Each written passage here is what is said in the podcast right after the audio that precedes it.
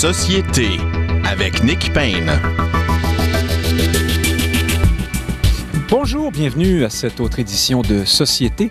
Euh, merci d'être à l'écoute, toujours euh, avec grand bonheur et grande fierté euh, qu'on vous sait là, à l'autre bout du tuyau, du fil ou de la des ondes pour entendre nos savants propos. En fait, je l'espère, du moins, on, s'efforce de dire des choses intéressantes dans cette émission. C'est ce que font nos invités aussi. En tout cas, je le présume. Et cette, cette phrase s'applique très certainement à nos euh, deux commentateurs de l'actualité politique que nous entendrons dans une seconde à peine, au sens figuré bien sûr. Et euh, juste après, dans cette émission, nous faisons un tour de l'actualité politique française avec notre correspondant à Paris, Nicolas Vidal. Où en est-on là-bas? D'abord, du point de vue euh, sur l'échiquier politique, dans, dans le monde politique et dans l'ambiance, le climat, la météo politique, si j'ose dire. Et puis, bien sûr, aussi, où en sont euh, nos cousins européens dans, le déconfinement, dans le couvre-feu, dans la lutte, bien sûr, à cette pandémie et euh, donc, par conséquent, dans la euh, vaccination aussi. Alors, on y revient dans quelques instants. Mais tout de suite, allons commenter l'actualité avec nul autre que les deux Frédéric. Il y en a un qui s'appelle Bérard. Il est juriste, auteur, chroniqueur au journal Métro. Bonjour, Frédéric Bérard. Bonjour, Nick Payne. En premier, bien sûr, en ordre alphabétique et en second, euh, parce que c'est toujours l'ordre alphabétique, Frédéric Lapointe, ancien candidat dans Maurice Richard, fondateur de la Ligue d'Action civique et président de toutes sortes d'affaires. Bonjour, Frédéric Lapointe. Hey, bonjour. Alors, vous êtes de retour dans la circulation? Tout à fait, tout à fait. Euh, le quartier Antique, euh, quand même plus tranquille que d'autres. Oui, tout à fait. et pas trop touché ces jours-ci par la pandémie, on le souhaite. il y a beaucoup de sujets dans l'actualité, mais il y en a un, bien sûr, qui euh, prend le pas sur tous les autres. C'est difficile de passer, euh, il n'y a pas de raison de passer à côté de cette nouvelle, bien sûr, cette découverte euh, euh, macabre, troublante et déchirante, là, des restes de 215 enfants sur le site d'un ancien pensionnat autochtone euh, à Kamloops. On dit pensionnat autochtone, mais c'était un pensionnat qui, bien sûr, hébergeait de jeunes euh, autochtones et on comprend que la mission d'une telle institution était de les assimiler en quelque sorte. Est-ce que c'est bien ça, Frédéric Bérard? Et que pensez-vous de la réaction de nos euh, gouvernements jusqu'ici. Je dis nos gouvernements parce que François Legault a été appelé à se prononcer aussi sur cette question. Est-ce que au Québec, on procédera aussi à des, fouilles pour voir s'il y a eu euh, de telles, euh, si on découvre de, telles, de telles horreurs également? Qu'est-ce que vous pensez de tout ça? Ben, comme, comme beaucoup, hein, je, suis assez bouleversé, en fait, bouleversé un peu aussi par notre hypocrisie parce que ça fait longtemps qu'on nous avertit que ça existait. Euh, c'est dans le rapport euh, sur la commission euh, Vérité et Réconciliation. Euh, évidemment, comme disait Deschamps, on veut pas le savoir, on veut le voir. Je sais pas si vraiment on voulait le voir, mais clairement, c'est qu'une fois qu'on à partir de cette semaine, je pense que, que certaines consciences qui se sont mises à allumer. je trouve ça atroce. Vous avez dit, Nick, aussi, assimilé en quelque sorte, j'enlèverais le en quelque sorte. C'était de l'assimilation pure et dure, euh, d'une cruauté sans nom. Retirer des enfants, de jeunes enfants de, l'âge de trois ans certains, de, leur, de leurs parents pour tuer l'Indien dans le cœur de l'enfant. Ces mots-là ont été écrits, hein? C'est, euh, absolument. Oui. Absolument. Et puis par rapport à, j'ai vu euh, certains certains amis euh, très nationalistes qui, qui, aiment beaucoup euh, se raconter des pipes. on va y venir, ne vous inquiétez pas. Vous parlez bien sûr de ce débat qui surgit toujours sur ces questions-là, sur la le, traitement qui fut peut-être ou pas différencié, différent euh, chez le colonisateur français, disons-le comme ça, et, le colonisateur anglais euh, à l'endroit de ces populations-là. Mais gardez, euh, parlez-moi encore un peu là, de, des réactions de Justin Trudeau, notamment, puis ensuite on va aller là-dessus. Oui, ben, c'est tout ce que je voulais dire, parce qu'on aime bien penser que c'est seulement la faute du fédéral. C'est que c'est clairement la faute du fédéral en très bonne partie ici. La loi sur les Indiens, qui est une loi absolument raciste, a été euh, voté euh, sous la, gouverne de, Johnny McDonald, qui était un sacré raciste, c'est assez bien connu. Euh, la réalité, c'est qu'à peu près tout le monde a participé à cette machination. incluant Lionel Groux là, a écrit des trucs assez gênants, merci, était tout content justement qu'on a qu'on a rééduqué les petits Indiens. Euh, donc ça pour dire que c'est une, une, responsabilité qui est, qui est, collective, qui est partagée. Euh, Trudeau, ben évidemment, euh, a fait son Trudeau, il s'excuse, ok, ça va. Bon, 33 millions pour découvrir d'autres sépultures, ok, ça va aussi. mais ce qui serait peut-être une bonne idée aussi, c'est d'arrêter de contester devant les tribunaux les revendications de ces autochtones à cet effet-là. je pense que ce serait déjà beaucoup moins hypocrite. puis dans le cas de François Legault, qui a refusé la, le principe de Joyce qui a fait bloquer une motion de l'Assemblée nationale qui souhaitait que les Autochtones aient accès à des soins de santé similaires aux autres Québécois. Legault qui a fait bloquer cette motion-là, je pense qu'il est assez mal placé pour nous venir, venir nous dire qu'est-ce qu'il pense du reste. Franchement, on s'en fout. Euh, c'est d'une c'est d'une malhonnêteté intellectuelle, c'est d'une cruauté, en fait, euh, assez, assez, épouvantable. Frédéric Lapointe, euh, Justin Trudeau, puisqu'on parle de lui, euh, a inventé une nouvelle expression cette semaine. Moi, je l'avais jamais entendue. Un, échec systémique. Est-ce qu'on ouvre la porte là vers la démonstration de, du côté utilitaire du vocable systémique dans cette affaire-là. Est-ce que c'est pas un peu facile de dire ah ben c'est, le système, on sait pas trop d'où ça vient, c'est c'est un échec quoi du système? Qu'a voulu dire M. Trudeau et qu'est-ce que ça nous annonce pour la suite ça? Vous connaissez euh, mon euh, ma réticence à utiliser euh, ce terme notamment parce que je le considère toxique pour l'analyse. Euh, et euh, toxique pour la transparence euh, du propos. ce qui s'est passé au Canada, qui que ce soit qui a fait ses cours d'histoire et qui l'a lu, comprend qu'il y a eu une conquête de l'Ouest, presque aussi sauvage au Canada qu'aux États-Unis, que l'État canadien, dans ses premières générations, l'État fédéral, était essentiellement un État orangiste qui facilitait euh, l'assimilation des francophones dans certaines régions, qui a conquis par les armes le Manitoba des Métis et qui par la suite, après avoir affamé euh, des nations, a conclu des traités avec celles-ci contre de la nourriture euh, sur des territoires réduits. Et la suite de l'œuvre, ben oui, effectivement, la suite de l'œuvre comprend euh, les écoles résidentielles. Donc, cette histoire du Canada... Oui, on euh, appelle ça les écoles résidentielles. C'est un doux euh, euphémisme. Mais donc, l'échec, Frédéric Lapointe, c'est quand on a un échec... normalement, un échec, on ne fait pas exprès. Là, là de, quel échec, M. Trudeau parle-t-il? Parle-t-il de ben son propre échec à corriger les choses? ou Parce que c'est pas un échec, c'était planifié tout ça à l'époque. Exact. C'est un, un, refus. Dire que c'est un échec, c'est un, une façon d'interpréter les actions du passé à partir des valeurs d'aujourd'hui. On est très nombreux euh, à souffrir de ce mal. Lorsque vient le temps de formuler un jugement moral, très bien, on peut avoir des jugements moraux très sévères envers le passé, mais on ne doit pas pour autant euh, se tromper sur ce qui s'est produit. Et ce qui s'est produit, soit dit en passant, euh, c'est qu'il y a eu, euh, et ça a été documenté à l'époque, un taux de mortalité supérieur dans ces établissements que dans d'autres établissements euh, comparable. Euh, cela étant, euh, je n'aurais pas l'imprudence de dire qu'il s'agit de 215 assassinats. D'autres, sous le coup de l'émotion, peuvent avoir cette imprudence. Non, ce qu'on présume, par contre, c'est qu'on s'est un peu débarrassé. Hein, c'est ça, c'est ça qui, qui, au minimum, qui soulève l'indignation. C'est qu'on on n'a pas, pas, pas, de, pas de cérémonie, pas de, les, gens n'ont jamais su ce qui est arrivé à leurs enfants.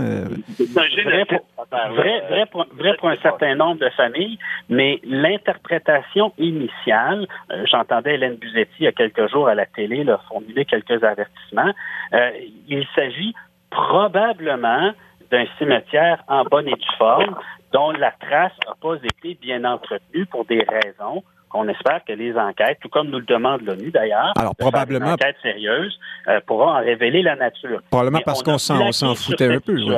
Oui. mais on a plaqué sur cette situation euh, tous les fantasmes euh, qui, au fond, servent bien le propos accusateur à l'endroit des générations passées. Alors, je, je vous résume. Pas de problème à juger sévèrement le passé, mais encore faut-il avoir un minimum de prudence. Je vous résume parce que ça va faire réagir. On l'entend déjà, Frédéric Bérard. Donc, ce que vous dites, vous, c'est que euh, il y a euh, horreur là, sans doute. Je pense que je peux dire ça, retenir ça de votre propos, mais, en même temps que peut-être qu'on qu'on se sert d'un événement comme celui-là pour, pour nourrir une trame morale qu'on se raconte aujourd'hui, peut-être même noircir les choses. C'est-à-dire que là, on parle d'un...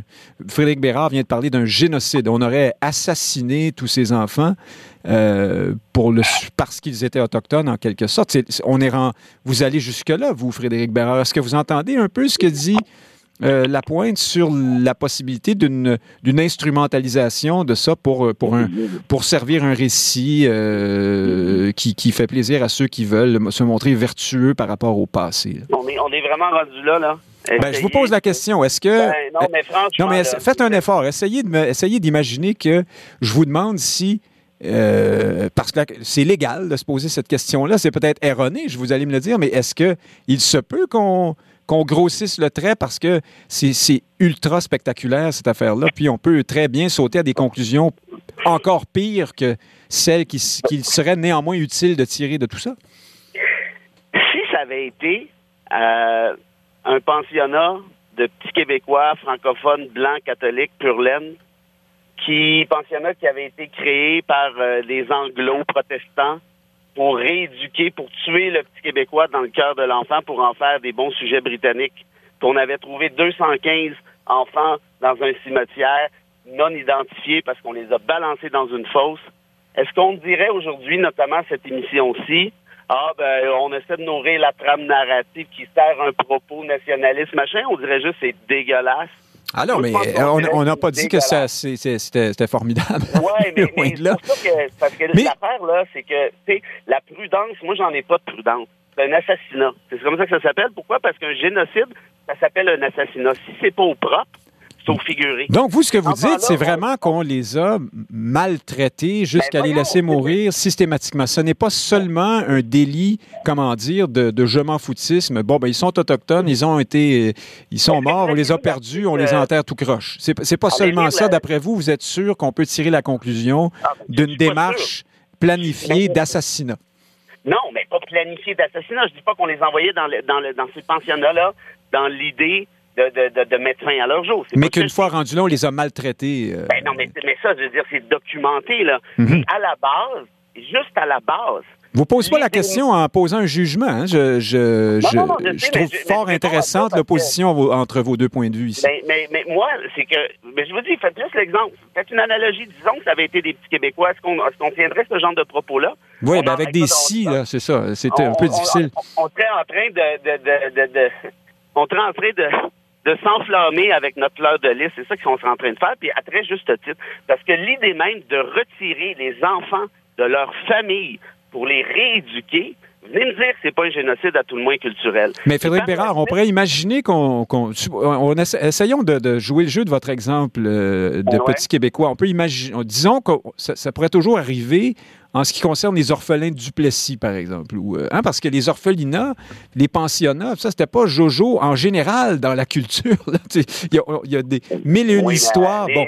Euh, alors, est-ce que c'était toujours parce qu'on les maltraitait? C'est la question que, que, que, je, ben, vous pose. Je, suis assez bien placé pour en parler parce que mon père est un orphelin du Plessis. Euh, mais alors voilà, vous avez la réponse à votre question. On a quand même réagi fort, mais on a su non, mais non faire la part des choses un peu? Mais c'est parce que l'analogie n'est pas bonne à la base, parce que, à ce que je sache, les orphelins du Duplessis, c'était une magouille épouvantable pour aller chercher des subventions du fédéral. Ça, c'était bon. Ça, avec des, avec des, des, psychiatres qui ont, qui ont, qui ont menti, ont trafiqué des faux rapports, ce qui est absolument épouvantable. Mm-hmm. Ça, ça, ça, change rien. Mais à ce que je sache, on n'a pas envoyé des Québécois des, des orphelinats pour tuer le petit Québécois en eux. Je veux dire, c'était des orphelins à la base. Les résidences autochtones, c'était pas des orphelins. On est allé leur enlever leurs enfants. Absolument. Ah non, non, je voulais pas faire de euh, confusion entre ces deux. Euh, non, j'essayais de trouver un, un, espace dans l'histoire où on pourrait faire marcher votre votre, votre, scénario. là, mais, Je pense que la pire chose qu'on peut faire ici, là, puis avec respect pour Fred, c'est d'essayer de temporiser, minimiser. Puis je suis d'accord avec lui sur un point. Effectivement, les, erreurs du passé, je veux dire, c'est quand même pas de ma faute, c'est quand même pas la vôtre non plus. On n'était pas là. Mais est-ce qu'on peut se servir de cet exemple-là qui vient de nous sauter d'en face, comme il y en a d'autres qui vont nous sauter d'en face prochainement, pour essayer de mieux comprendre la réalité autochtone, de mieux comprendre cette espèce de, frustration, cette espèce de, de mal à l'âme, de vivre dans une société qui, à la base, a tenté de les assassiner culturellement. Il me semble, puis là, on parlait, on parlait du fédéral et autres, il y en a une dizaine de pensionnats au Québec exactement du même acabit. Je veux dire, est-ce qu'on est capable de prendre nos responsabilités? Moi, je trouve que c'est bien mal parti. Je reviens encore avec l'exemple de Legault qui refuse un principe de base que les Autochtones soient soignés comme les autres. Mais en même temps, M. Legault euh, n'a pas du tout euh, montré de résistance à ce qu'on procède dans ce dossier-là. Il a même dit que s'il devait y avoir un espace de, friction euh, avec le fédéral, des, des, problèmes de ce côté-là, on n'hésiterait pas à agir quand même pour, procéder aux fouilles. Alors, tout de même, il faut, rendre à Legault ce qui est à Legault. Est-ce qu'il ben, oui, ben, rendre à Legault, c'est quand même pas César, là. Je veux dire, ça s'appelle. non, mais j'ai dit Legault. Oui. Je veux dire, euh, ah oui, je vais pas m'opposer à ce qu'on essaie de trouver. Ben, j'espère bien, là, ça serait bien le bout, là. Euh, puis par ailleurs, au moment où on se parle, là, euh, la gang de Joyce est devant le comité des droits de l'homme de l'ONU. Puis là, on va passer pour une belle gang de tata, pour pas dire de racistes. Après ça, on va chialer. Bon, c'est ça, une traite encore de raciste. Mais une bonne manière de pas se faire traiter de raciste, c'est de ne pas l'être. Et quand tu refuses un principe de base comme celui-là, c'est-à-dire un accès aux soins de santé, tu te demandes après ça comment les pourquoi les gens te traitent de raciste. Il me semble que c'est pas du génie nucléaire à comprendre. Donc, si on peut se servir de cet exemple, de cette histoire-là, qui, je le répète, me bouleverse, ça doit paraître encore dans ma voix, mais est-ce qu'on peut, genre, justement, essayer de faire un bout de chemin de notre côté, arrêter de se sentir attaqué, là, comme blanc, ah oui, mais c'est ça, ils veulent réécrire l'histoire. Ils veulent pas réécrire l'histoire, c'est ça l'histoire. C'est juste qu'on n'a jamais voulu la voir, on n'a jamais voulu la savoir. Là, elle vient nous péter d'en face. On l'a, on le sait. Là, deux choses une. Soit qu'on fait encore les hypocrites, on essaie de justifier, ah, ben, c'était pas super, puis nous autres, les catholiques, gna, gna, gna, gna, ben là, on vous, on vous suit bien, euh, Frédéric Bérard, mais euh, euh, je passe la rondelle à Frédéric Lapointe. Bérard, il y a un instant, faisait référence, sans la nommer, à la chroniqueuse Émilie Nicolas, qui a fait état de ses lectures, notamment la lecture d'un ouvrage de Lionel Groux, dans lequel on apprend, il est écrit que des Québécois sont allés travailler, enfin, à l'époque, on n'appelait pas nécessairement là, nécessairement ces gens-là des Québécois. D'ailleurs, ça fait peut-être partie de la relecture qu'on fait de l'histoire, ça, à votre avis, euh, Frédéric Lapointe. Mais bref, des Québécois, des Canadiens français du Québec euh, travaillaient euh, dans, cette, dans cet orphelinat qui, était géré, on le sait, par les, par les Oblats, hein, c'est ça. et par conséquent, cela viendrait prouver que on a tort quand on, quand on dit que cette, cette, cette, cette tragédie émane d'abord du régime euh, britannique euh, ou anglais. Qu'est-ce que vous en pensez? Bon, j'accroche pas tellement à ce discours euh, qui cherche à relativiser les choses. Par rapport aux qui, cherche à faire la part belle aux Canadiens français devant les Canadiens anglais, c'est ça? Oui, on a on a des responsabilités qui sont euh, en termes quantitatifs inférieurs, mais essentiellement pour deux raisons. Euh, d'une part, euh, on, ne le sait peut-être pas au Québec, mais il y a considérablement davantage d'individus appartenant à une nation autochtone dans l'ouest du pays qu'au Québec. Donc, lorsqu'on dit qu'il y a eu moins d'écoles résidentielles au Québec, ben, c'est Les populations étaient moins grandes, oui. voilà, les populations étaient moins, étaient moins nombreuses hein, pour toutes sortes euh, toutes sortes de raisons. Euh, le deuxième élément, euh, c'est que dans notre identité, dans notre mémoire collective, les crimes de l'Église catholique, ça, peut varier suivant les individus, mais on a cherché symboliquement et politiquement à se détacher, peut-être abusivement d'ailleurs, à se détacher de ces périodes-là. Alors, il y a toutes sortes de personnes qui n'aiment pas être hantées par les crimes de l'Église parce que le processus de laïcisation au Québec visait précisément à s'en détacher. Mais ça existe, ça fait partie de notre histoire, il faut y faire face. Une, différence également, je pense à, Denis Vaugeois qui disait qu'il y avait proportionnellement l'historien, mm-hmm. l'historien qui avait proportionnellement très peu de disparus ou de morts dans les écoles résidentielles au Québec. Oui, il avait dit ça, euh, euh, soyons clairs, il y a quelques années, là, c'était, c'est pas à l'occasion de cette, euh, Non, non, non, c'est à l'occasion de, la, commission d'enquête. Il s'était fait vertement rabrouer, d'ailleurs. Oui, mais un, peu injustement. Mais ça aussi, ça tient essentiellement à un fait objectif, c'est que les écoles résidentielles au Québec, les premières datent des années 30, alors que dans l'Ouest, ça date de la Confédération. Et, personne ne sera surpris que les conditions de vie et les habitudes pédagogiques étaient assez différentes au 19e siècle à partir des années 30 euh, au Québec. ah oui, ben, il y a eu des rapports euh, au début des années 1900 euh, sur les, les pratiques douteuses, qui, qui, qui, considéraient déjà comme étant douteuses les pratiques dans ces, ce qu'on ce qu'on appelle ces écoles résidentielles. Exact. Alors, moi, j'ai fait un peu d'histoire de l'éducation. Je ne me suis pas penché sur le cas précis des écoles résidentielles, mais je ne serais pas surpris, peut-être que les autopsies vont nous le révéler, que euh, ces décès sont concentrés sur une période de l'histoire du pensionnat de Kamloops qui va de 1870 à peu près à 1970. Je ne serais pas surpris que ce soit durant la première moitié euh, de l'histoire de ce pensionnat que l'essentiel euh, de ces décès peuvent être euh, associés ou répertoriés. Et donc, ben, qu'on n'en trouve pas au Québec, ben, c'est un peu, un peu une raison niaiseuse qui ne tient pas à notre vertu, c'est qu'il n'y en avait pas d'école résidentielle au Québec entre 1870 et 1930. Donc, toute cette discussion sur la responsabilité collective, quand on quitte l'émotion puis qu'on regarde les données, ben, finalement, on trouve des explications assez rationnelles au déroulement des événements, mais ça ne rend pas, j'en conviens, plus agréable les constats. Et pour revenir euh, à ce que disait euh, Frédéric sur la cruauté de la situation, ben, la cruauté, elle est relative à l'individu qui en est l'objet. Euh, vous savez, dans Qu'est-ce que vous voulez dire? oui, ça savoir, oui, dans certaines nations autochtones, je ne peux pas dire tout, je ne les connais pas toutes, mais l'idée d'être enfermé, c'est quelque chose qui est universellement détestable, mais qu'il a encore davantage chez eux. Ah de corriger un enfant physiquement. Dans ce sens-là, oui, d'accord. C'est un anathème dans la plupart des nations. Je ne peux pas dire toutes, je ne les connais pas toutes. Alors, imaginez que d'être retiré de sa communauté, enfermé dans un bâtiment, corrigé physiquement, empêché de parler sa langue, c'est épouvantable. Ça le serait pour n'importe qui, mais on peut comprendre que ça l'est encore davantage quand on vient d'une culture propre, spécifique, géniale, comme celle des nations autochtones. Qui est, évidemment très loin de ce genre de, de pratique. Très loin de ça. Euh, sans tomber dans le, par ailleurs dans le mythe du, du, genre, du bon sauvage ou je, je, ne sais quoi, mais... Ah, euh, ça n'a pas que des bons côtés, mais mhm. c'est la réalité. C'était extrêmement éloigné de ce qu'il valorisait, de ce qu'il vivait, et euh, on ne pourra pas le savoir, là, mais est-ce que le, le, taux de suicide parmi cette population euh, oui, ben on, a fait, oui, on a fait état aussi de, oui, oui, on a fait état aussi des effets délétères terribles de la, la, sédentarisation de certaines de ces populations ici même au Québec. Hein. on les a mis dans des maisons. Euh, bon, euh, ah, il faut dire que c'était d'abord en vertu de la loi, la fameuse loi sur les Indiens fédérale, mais on y reviendra. Je pense qu'on a bien compris vos les nuances dans vos points d'accord et de désaccord, cher deux Frédéric. Maintenant, restons dans le domaine de la morale. C'est comme ça cette semaine. Euh, vous vous doutez que je vais parler de Pierre Fitzgibbon, qui a fini par euh, quitter son poste de ministre du gouvernement Legault. Il demeure député.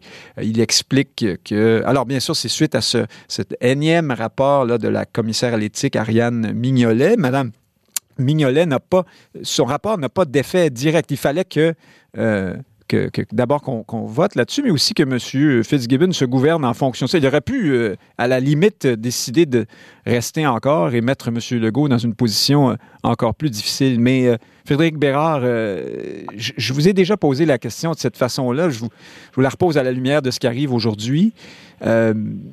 Qu'est-ce qu'on fait avec les gens qui des gens d'affaires qui veulent faire de la politique. Euh, c'est l'argument de François Legault, de dire, écoutez, ces gens-là, ceux qui ont réussi à tout le moins, ont souvent toutes sortes d'investissements un peu partout. C'est pas toujours euh, facile de se départir euh, de ces investissements comme ça. Et le code d'éthique fait qu'on on y perd au change, au fond. On perd des gens de talent qui n'étaient pas pour autant en conflit d'intérêt comme M. Fitzgibbon. C'est l'argument de Fitzgibbon lui-même aussi. Euh, d'ailleurs. Mais il faut dire que M. Fitzgibbon a été plutôt euh, tempéré euh, et de bonne, humeur. Hein. Cette semaine, il n'a pas fait trop de spectacles d'enfants frustrés comme il en est capable parfois. Qu'est-ce que vous pensez de tout ça? Est-ce qu'on est trop... Est-ce qu'en voulant laver plus blanc que blanc après l'ère libérale, notamment, on s'est donné des règles qui nous privent de, de certains talents politiques? François Legault disait euh, de Pierre-Carl Pellado et de sa fiducie sans droit de regard. Ah oui, mais là, vous commencez en faisant de la politique. Évidemment, la CAQ dans l'opposition serait la première à déchirer, euh, en fait, c'est ce que tout le monde dit, là, déchirer sa chemise devant un cas comme celui euh, de M. Fitzgibbon, c'est ce que vous voulez dire. Ben, mais sur le fond, là, euh, ça, c'est le ben jeu politicailleux, là, mais... Euh, ben non, mais sur le fond, ce que je, me sers de cet exemple-là qui, est quand même important. Moi, je pensais, et je pense encore qu'un gars comme Pelado était en situation de conflit d'intérêts patent. C'est un truc éthique important. Mhm. Paul Martin, au fédéral, c'était la même rengaine avec son Canada Steamship Lines qui a vendu à ses fils. Pour qui battait pavillon euh, panaméen ou quelque chose comme ben ça. Oui, c'est ça. Bon, ainsi de suite. Donc, moi, vous allez me trouver plate là-dessus, Nick, mais, mais franchement. Euh, non, moi, je vous trouve tout le temps plate. Vous oui, savez je sais, je sais, c'est pour ça que je suis invité d'ailleurs. Je suis le plate de service. euh, mais euh, ce qu'il faut, faut pas oublier, c'est que ben, ben, chacun, son, chacun son regard là-dessus, mais ah. ça, se peut, ça se peut que ce soit irréconciliable, en quelque sorte, de continuer à faire de la business et faire de la politique en même temps. Oui, mais est-ce qu'on va se retrouver avec euh, un paquet d'avocats puis de professeurs? Euh, est-ce que c'est -ce c'est ben, ça qu'on veut? Je ne veux pas faire de peine, mais c'est déjà le cas. Ben, justement. Euh, ici, ben, ben, maintenant, il faudrait me convaincre que, que les entrepreneurs ont bien réussi en politique. Puis ça, je ne sais pas, il me semble que la preuve n'est pas, est pas irréfutable. Euh, je ne connais pas de success story là, à se taper la tête sur les murs. Non, mais euh, disons que pour M. Fitzgibbon, à part cette affaire récurrente euh, qui, qui, qui, qui, tenaillait de conflit d'apparence de, de, conflit d'intérêt, ou en tout cas d'entorse de, au code d'éthique, ça ne s'est pas si mal passé. Je comprends qu'on sera de gauche ou de droite, on sera plus ou moins d'accord avec ses décisions, mais c'est pas quelqu'un qui a eu un parcours jusqu'ici. c'est pas Jean-François Robert, disons. Non, peut-être pas, mais ce qu'il faut comprendre, je pense. Avec égard pour M. Robert. On s'énerve quand il y a un député plouc-plouc qui est assis dans le fin fond des fougères dont on n'a jamais entendu parler, dont on ne connaît pas le nom, parce qu'il a donné une subvention de 500 pièces au, truc de bowling de sa mère. Bon. ben, OK. Ben ça, ça s'appelle un manque d'éthique. Fait pourquoi ça serait moins grave quand le gars a des actions à peu près dans tout ce qui bouge puis tout ce qui bouge pas, c'est-à-dire le Québec Inc., euh, il, y a, il y a des tentacules sans le savoir un peu partout. Tous ces chums sur les conseils d'administration, parce que le Québec Inc., c'est à peu près 38 personnes qui se connaissent depuis dix ans, euh, qui s'échangent les jobs ici et là. C'est-à-dire, oui, il y a quelque chose, il y a une promiscuité qui, est dérangeante. Je veux pas être plus catholique que le pape non plus. Je comprends que ça prend une certaine latitude, mais, malheureusement, je pense, ou heureusement plutôt, je pense qu'on a déjà cette latitude-là dans le code de, dans le code d'éthique prévu et que la CAC ait voté contre le blâme ou le rapport, peu importe, de la vérificatrice générale, pardon, de la, de la commissaire à l'éthique, eh mais ça, c'est de l'arrogance du pouvoir, puis pas juste un peu, là. Et à, force de jouer sur cette ligne-là, il se pense tellement bon, tellement fin et tellement au-dessus de tout, ça commence à ressembler à plusieurs autres qui ont fini par se péter la gueule. Mais qu'aurait-il pu faire en même temps? C'est votre propre euh, collègue, un ministre, un ministre important, euh, proche du premier ministre. Vous, vous votez pour son, son ex... Enfin, c'est compliqué, non? Euh, c'est un peu difficile. Ben ben Mettons-nous à leur place un instant. Ben non, ben je comprends, mais pourquoi il est sorti du Conseil du ministre? D'abord, c'est des, des, ministres, il n'y a, a, rien à se reprocher. Ah, ben voilà, parce qu'on a voulu envoyer exactement ce message-là, dire, bon, d'accord, il n'a rien à se reprocher, sauf que c'est vrai que techniquement, ça ne répond pas aux, ben, normes du code, donc il faut qu'il s'en aille. Euh, c'est drôle, hein, la, morale, c'est comme ben non des Moi, je, je vous dis... Il y a beaucoup d'élasticité là-dedans. Euh, et c'est drôle quand ça nous touche, c'est toujours moins grave que quand ça touche les autres. Je reste avec vous une seconde. Euh, la solution euh, brandie par plusieurs, d'ailleurs, c'était le cas pour Pierre-Carl Pellado, de la fiducie sans droit de regard. Est-ce qu'on a vraiment arrive-t-il vraiment qu'on n'ait pas droit de regard quand on est multimillionnaire et qu'on met son argent euh, quelque part? C'est pas une utopie totale, ça? Ça, c'est une vraie joke. Là. Celui, ceux qui géraient la fiducie sans droit de regard, il y avait notamment James Woods, qui est un avocat que, j'aime beaucoup que je respecte, euh, qui était l'avocat de Pelado. Là, vous êtes en train de me faire croire, et avec respect pour, pour James, là, que Pelado n'allait pas, qui était son avocat sur les autres dossiers, n'allait pas recevoir des appels de Pelado. Mettons, là, Québec Pelado mais c'est euh, toutes les actions dans cette fiducie-là, ce qui a fait apparemment sans droit de regard. Puis Wood, il regarde ça un bon matin, il dit moi, euh, l'action de Québécois, c'est pas mal élevé, je pense que ça serait un bon coup, ça va planter cette patente-là. De toute façon, je vends tout. Euh, Frédéric Lapointe, est-ce que est-ce, qu'on veut laver trop blanc avec Pierre Fitzgibbon? Moi, ma première réaction en, regardant le, le, petit cirque, ça en a été une de soulagement euh, parce que pour la crédibilité des institutions qui ont été instaurées, euh, institution, le terme est peut-être un peu fort, instaurées à la suite euh, de la crise de la corruption dans les municipalités, dans le gouvernement, il était important que ça fonctionne, qu'il y ait effectivité. en même temps, il est un peu trop tard hein, pour sauver la. D'ailleurs, vous remarquez que cette nouvelle-là ne fait, ne fait pas les gorges chaudes dans la population parce que les gens considèrent déjà, à tort ou à raison, à tort à mon avis d'ailleurs, que les politiciens sont tous corrompus de toute façon. Oh, Tout le monde s'en met plein les. Mais ça, ça, aurait été, ça aurait été pire si le commissaire avait émis euh, huit, euh, huit blâmes et qu'il ne se serait absolument rien produit. Alors qu'il se produise quelque chose, c'est bon pour la crédibilité des institutions en général et, des organismes de surveillance de l'éthique et, de la corruption en particulier. La deuxième chose qui m'a frappé, c'est que le gouvernement a réussi à transformer la situation en opération de relations publiques avec le message suivant. Nous, nous sommes du côté des gens d'affaires. Alors, s'il y a des gens qui ne savaient pas au Québec que la CAC est du côté des gens d'affaires, ben ils avaient qu'à ouvrir le, bulletin de nouvelles cette semaine. Et c'est le message qu'ils recevaient. Et, et, je vous souligne que euh, ce rôle traditionnel de défenseur des gens d'affaires euh, contre vents et marées, c'est traditionnellement c'est celui du Parti libéral du Québec. Euh, alors la CAQ a comme profité de l'occasion pour laisser le Parti libéral du Québec euh, plaider pour la probité, ce qui, peut, euh, à juste titre, aux oreilles de quelques-uns sonner un peu, un peu étrange, mais surtout reprendre le manteau de la défense des gens d'affaires. Et politiquement, il s'en sort plutôt bien, la CAQ, dans ce dossier, au final. Étrange, quel, quel choix de mots. en effet, trouvez-vous, Frédéric Bérard, que la CAQ, effectivement, consolide son emprise sur le, le, le l'idée du gouvernement qui fait davantage de place aux, gens d'affaires? Moi, je, l'ai dit souvent cette émission aussi, hein, le, cabinet de François Legault, je les considère, je le considère comme un génie en termes de, communication politique. Euh, si ça avait été les libéraux de Charest ou de Couillard qui avaient voté contre un contre un rapport euh, ça, aurait été étrange. Oui, oui, j'aurais bien aimé ça, moi, voir la réaction de la population. Et là, tout passe comme une lettre à la poste. Euh, mais, mais le danger de ça, je reviens avec ça, c'est l'arrogance du pouvoir. C'est qu'à un moment donné, les gens se tannent. Et puis là, tout ce qui collait plus finit par coller. Euh, mais oui, pour le reste... On n'est pas rendu là, on dirait. Hein? Il faut revoir dans les... Et puis, à quelque part, c'est un, peu dommage parce que ça permet de, passer toutes sortes de, de, de, ticonneries ou de saloperies, puis ça, c'en est une en quelque sorte. Je veux dire, le gars se fait blâmer. La commissaire à l'éthique, à ce que je cherche, là, c'est quand même pas euh, la Gestapo non plus. Hein. C'est pas la plus sévère qu'on a vue. Euh, il y a souvent des largesses qui sont OK, acceptées. Donc, pour qu'elle qu'elle blâme directement un ministre et qu'elle réclame sa suspension, euh, attends un peu, là, parce qu'il y a quoi qui s'est passé, puis c'est pas la première fois non plus. depuis qu'il est au pouvoir, Fitzgibbon, il comprend pas ce qui se passe. il pense que c'est la chambre de commerce de Joliette, là, cette affaire-là, mais c'est pas le cas, là. Je veux dire, c'est sérieux, là. C'est un conseil des ministres, tu sers le public.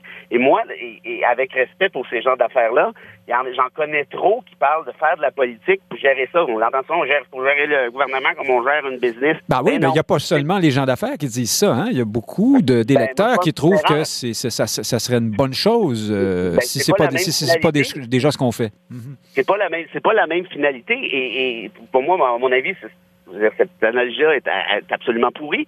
Mais ce qui est plus grave, c'est qu'une fois arrivés au pouvoir, justement, ils agissent comme si le gouvernement leur appartenait, puis c'était leur business, puis on va faire, je suis un deal maker, puis c'est ci, puis ça, ça. Je ne suis pas contre l'idée qu'il y a une certaine initiative à ce niveau-là, oui, OK, ça peut ça peut contrepenser, ça peut compenser pour euh, justement les, avocats, les profs et, je ne sais quoi. Mais reste que ça doit se faire dans le cadre de règles éthiques. Je veux dire, déjà que la population a été chaudée sur un sacré temps, je pense, moi aussi, Nick, à tort en bonne partie. Reste qu'il y a quand même eu des événements, notamment du Parti libéral du Québec, qui, qui, qui se sont incrustés dans la mémoire collective les gens ne sont pas prêts d'oublier.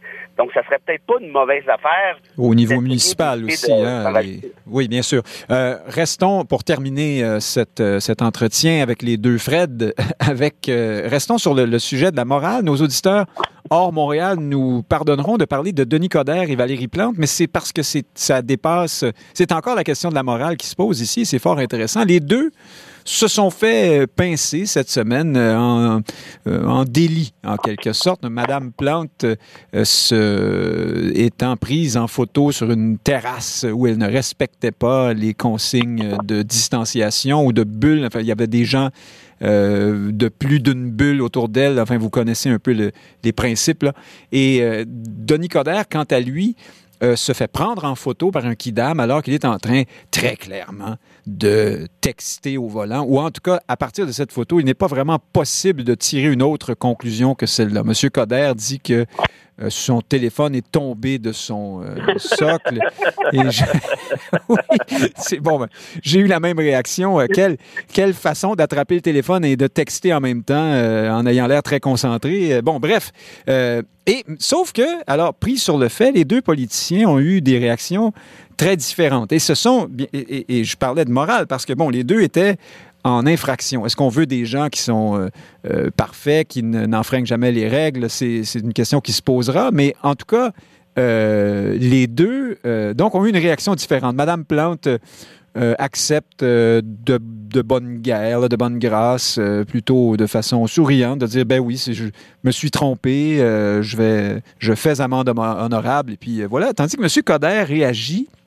Alors, est-ce que c'est le passé libéral auquel référait Frédéric Lapointe euh, il y a quelques instants, mais réagit avec ce qui ressemble énormément à un mensonge et euh, une attitude euh, vindicative, furieuse, fermée, défensive. non, non, non, ça suffit. Les procès sur la place publique, j'ai mon téléphone venait de tomber, je l'ai juste ramassé. il était très fâché.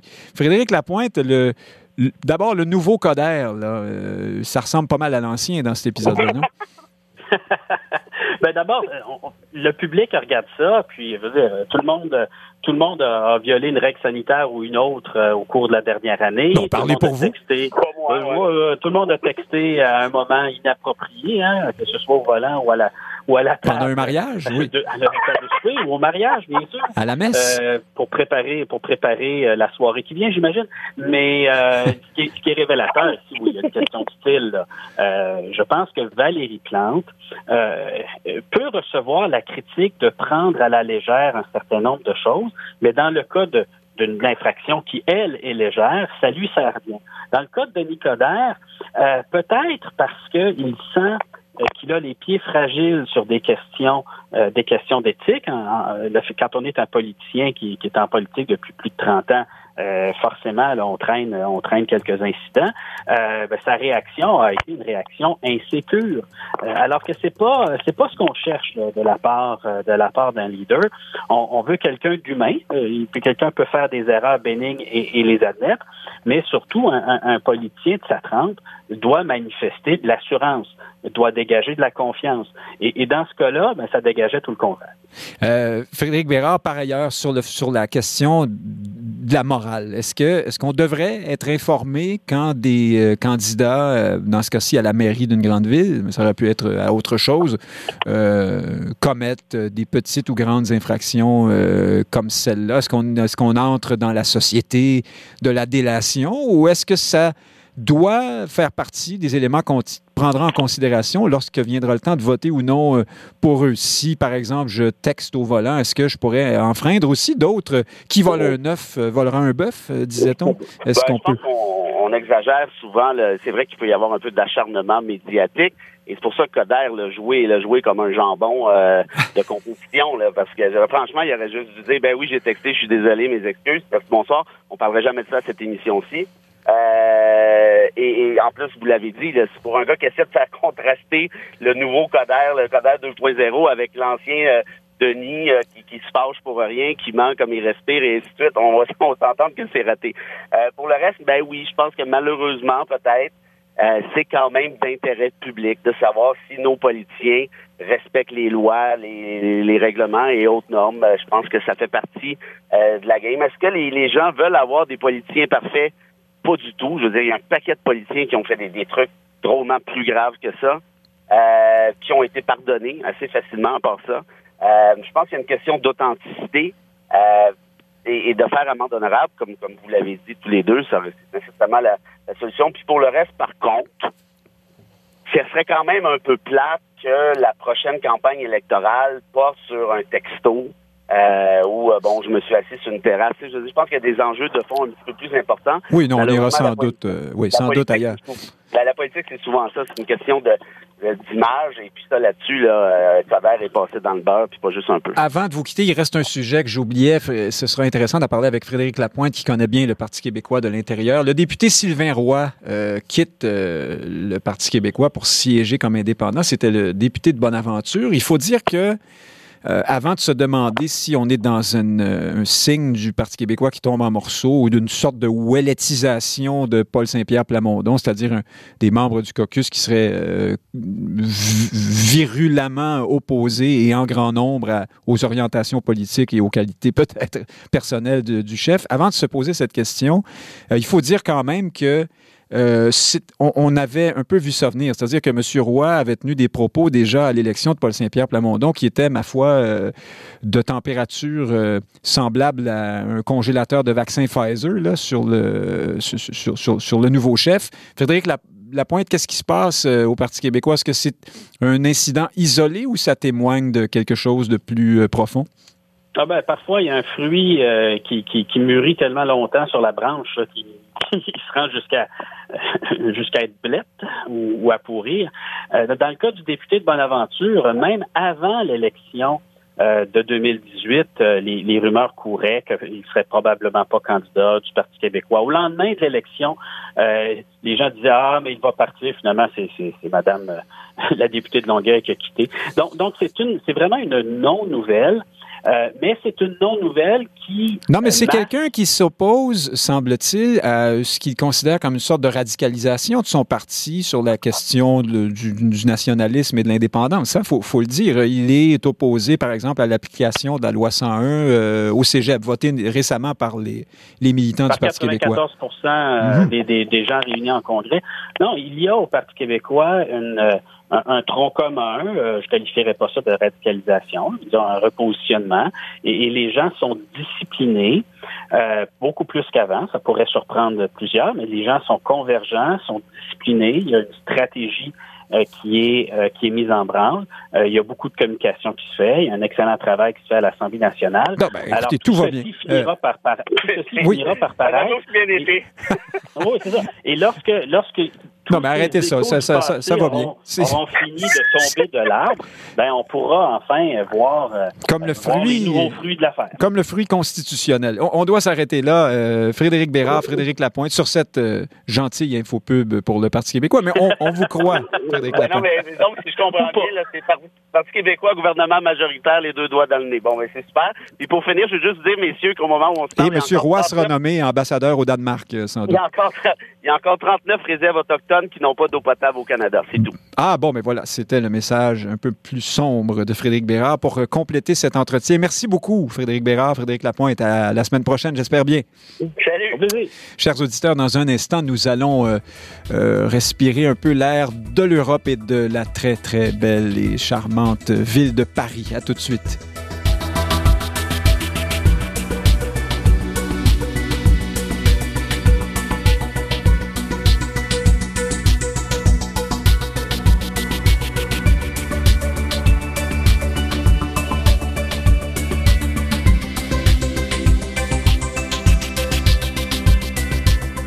Prenez note que l'émission Société a été enregistrée en direct samedi dernier. Elle vous est présentée ce matin en rediffusion. Pour l'écouter en direct, synchronisez Radio VM le samedi à midi.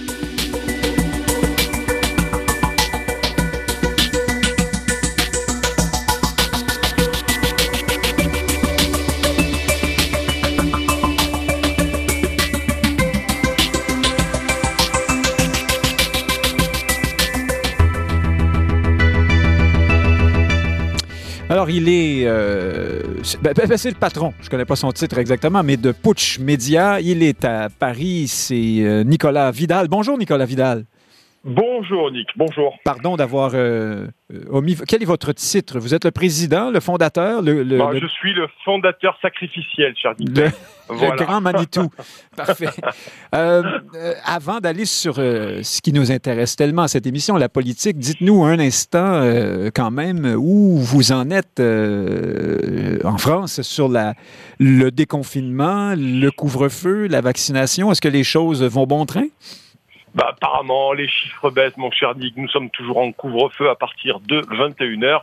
Au 9 juin, nous passerons à 23h, mais il se pourrait bien que le variant indien vienne perturber notre quiétude avant cet été. Euh, puisqu'il y aurait plusieurs cas qui auraient été détectés, notamment dans les Landes, vous savez, dans le sud, cette belle région du sud-ouest. Donc à suivre, et Jean Castex euh, n'est pas avare des prises de parole. Vous le savez, notre Premier ministre. Le nouveau Premier ministre, enfin de moins en moins nouveau. D'ailleurs, si vous deviez euh, faire un premier bilan de son, de son jeune règne, est-ce que M. Castex se distingue? Est-ce qu'il est, est-ce qu'il triomphe dans le rôle de Premier ministre accessoire qui fait un peu moins d'ombre au président Macron que ne pouvait le faire euh, Édouard Philippe avant lui? Ah ben, Jean Castex, on peut dire quand même que c'est l'aide de camp d'Emmanuel Macron. Il ne brille pas ni par son panache, ni par son éloquence, ni avec son accent rocailleux hein, de la France du Sud-Ouest, même des Pyrénées-Orientales. Castex, en fait, eh ben, il applique ce que Emmanuel Macron lui dit du haut de l'Élysée et du château. Vous savez, c'est comme ça qu'on appelle l'Élysée en France, de château.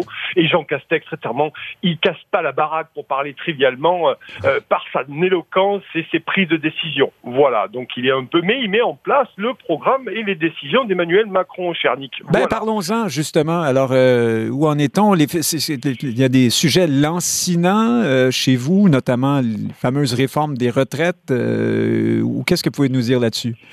Alors c'est intéressant ce qui se passe en France et c'est un peu passé sous le boisseau et très certainement on n'en parle pas des masses ici en France parce qu'Emmanuel Macron, j'en avais parlé déjà sur l'antenne, en décembre dernier aux médias bruts, il avait déclaré qu'il ne pourrait peut-être pas se représenter, capacité de se représenter Emmanuel Macron parce qu'il devrait mettre en place des réformes difficiles pour la fin de son quinquennat qui se terminera, vous le savez, en mai 2022. Et, et, et il était parti, Emmanuel Macron, la fleur au fusil, dans un tour de France. Vous connaissez la crise des Gilets jaunes, donc Emmanuel Macron, euh, il entame un tour de France depuis quelques jours avec plusieurs dates et la première l'a amené dans vous un voulez dire un peu comme euh, un peu comme il l'avait fait euh, dans la foulée des événements avec les Gilets jaunes. Hein? C'était ah, une sorte de bain de foule euh, à travers la France pour reprendre, reprendre le pouls et se montrer à l'écoute. C'est exactement ça. Donc il est allé dans un petit village du Lot, un très beau petit village, et nous avons vu Emmanuel Macron, euh, cerné de son costume gris, euh, nous parler à la télé. Derrière, vous savez, une grande vallée sous le soleil d'un petit village pittoresque français.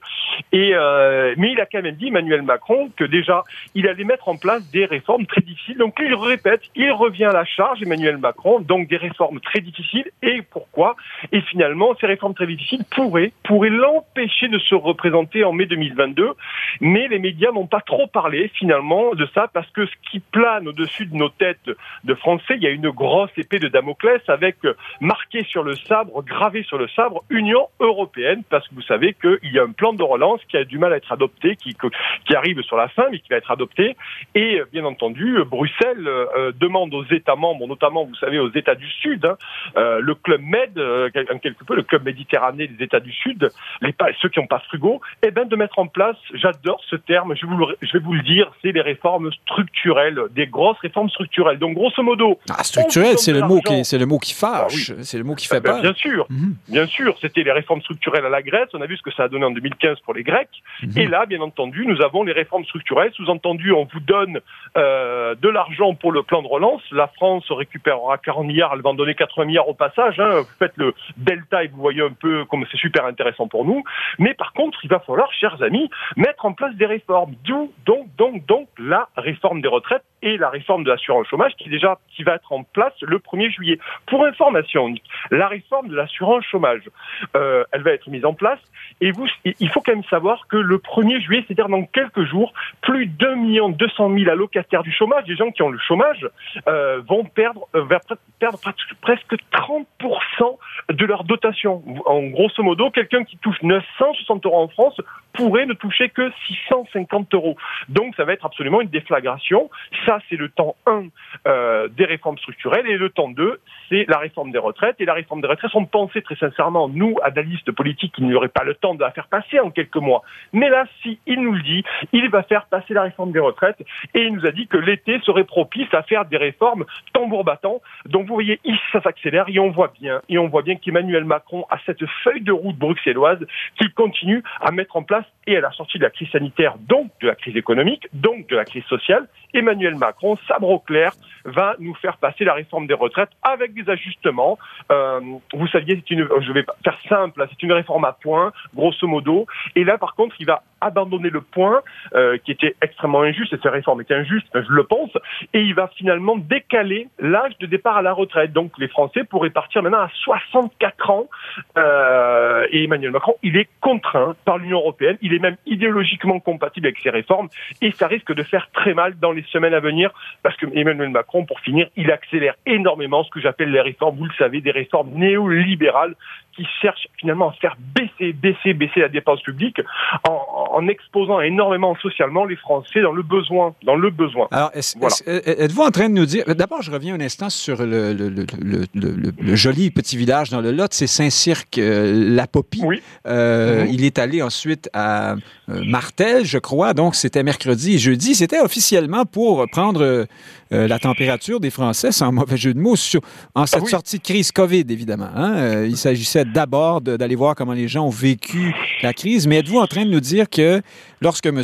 Macron parle de, euh, ce sont ses mots, de décisions difficiles pour sortir par le haut euh, de la crise, mhm. euh, il instrumentalise en quelque sorte la, la, sortie de crise COVID pour, pour passer des réformes moins, moins populaires? Et c'est pour cette raison qu'il se sent possiblement abîmé dans sa capacité de se représenter, puisque le temps, le temps presse, tout ça se fera dans un délai très court.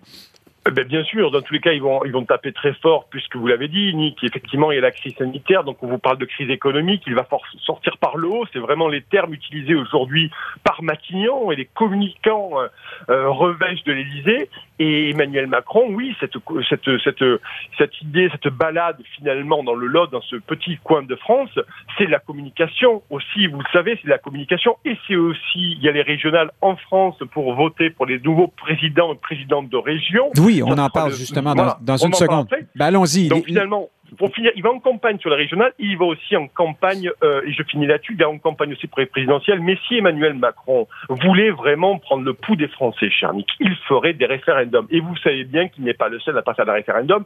Donc vous voyez bien que c'est absolument que de la communication. D'ailleurs, il a été très mal reçu euh, à, plusieurs reprises dans ces villages-là. Des vidéos, notamment, euh, tournent sur les réseaux sociaux, et on en a mis une sur pouce.media, où il est quand même tensé, interpellé par certains Français très mécontents qui, vous l'imaginez bien, ont été rapidement repoussé par le service d'ordre de l'Élysée pour éviter d'être trop près, trop trop près du président, qui pourtant cherchait à aller au contact. Mais oui, mais c'est pour le protéger de la COVID, sans doute. Mais euh... bien sûr. Oui, bien sûr. Moi, ces élections régionales qui s'en viennent, les, les, régionales de 2021, expliquez-nous d'abord, là, pour nos auditeurs québécois, qu'est-ce que, euh, quelle est l'importance de ces élections? De quoi s'agit-il exactement? Quel est euh, l'effet de cet exercice sur le, climat euh, politique et pour la suite des choses? Et aussi, ben, où en sont les forces en, en présence? On parlera sans doute. On aimerait savoir d'abord où est le parti de M. Macron dans, dans, tout ça et plus largement, quel est l'appui que recueille aujourd'hui Emmanuel Macron auprès des Français? Puis, parlez-nous des régionales un peu. Alors, rapidement, les régionales, c'est très simple. 2015, François Hollande redécoupe les régions françaises. On passe de 22 régions à 13, je crois. Donc, on les redécoupe pourquoi? C'était la réforme territoriale. Pourquoi on redécoupe ces régions? Eh bien, pour, pour essayer de coller au maximum aux landeurs allemands. Vous savez, c'est mm -hmm. cette Allemagne fédérale qui a des gros landeurs. Donc, on s'est dit, l'Union européenne, ce sera quand même plus simple à gérer d'avoir des grandes régions.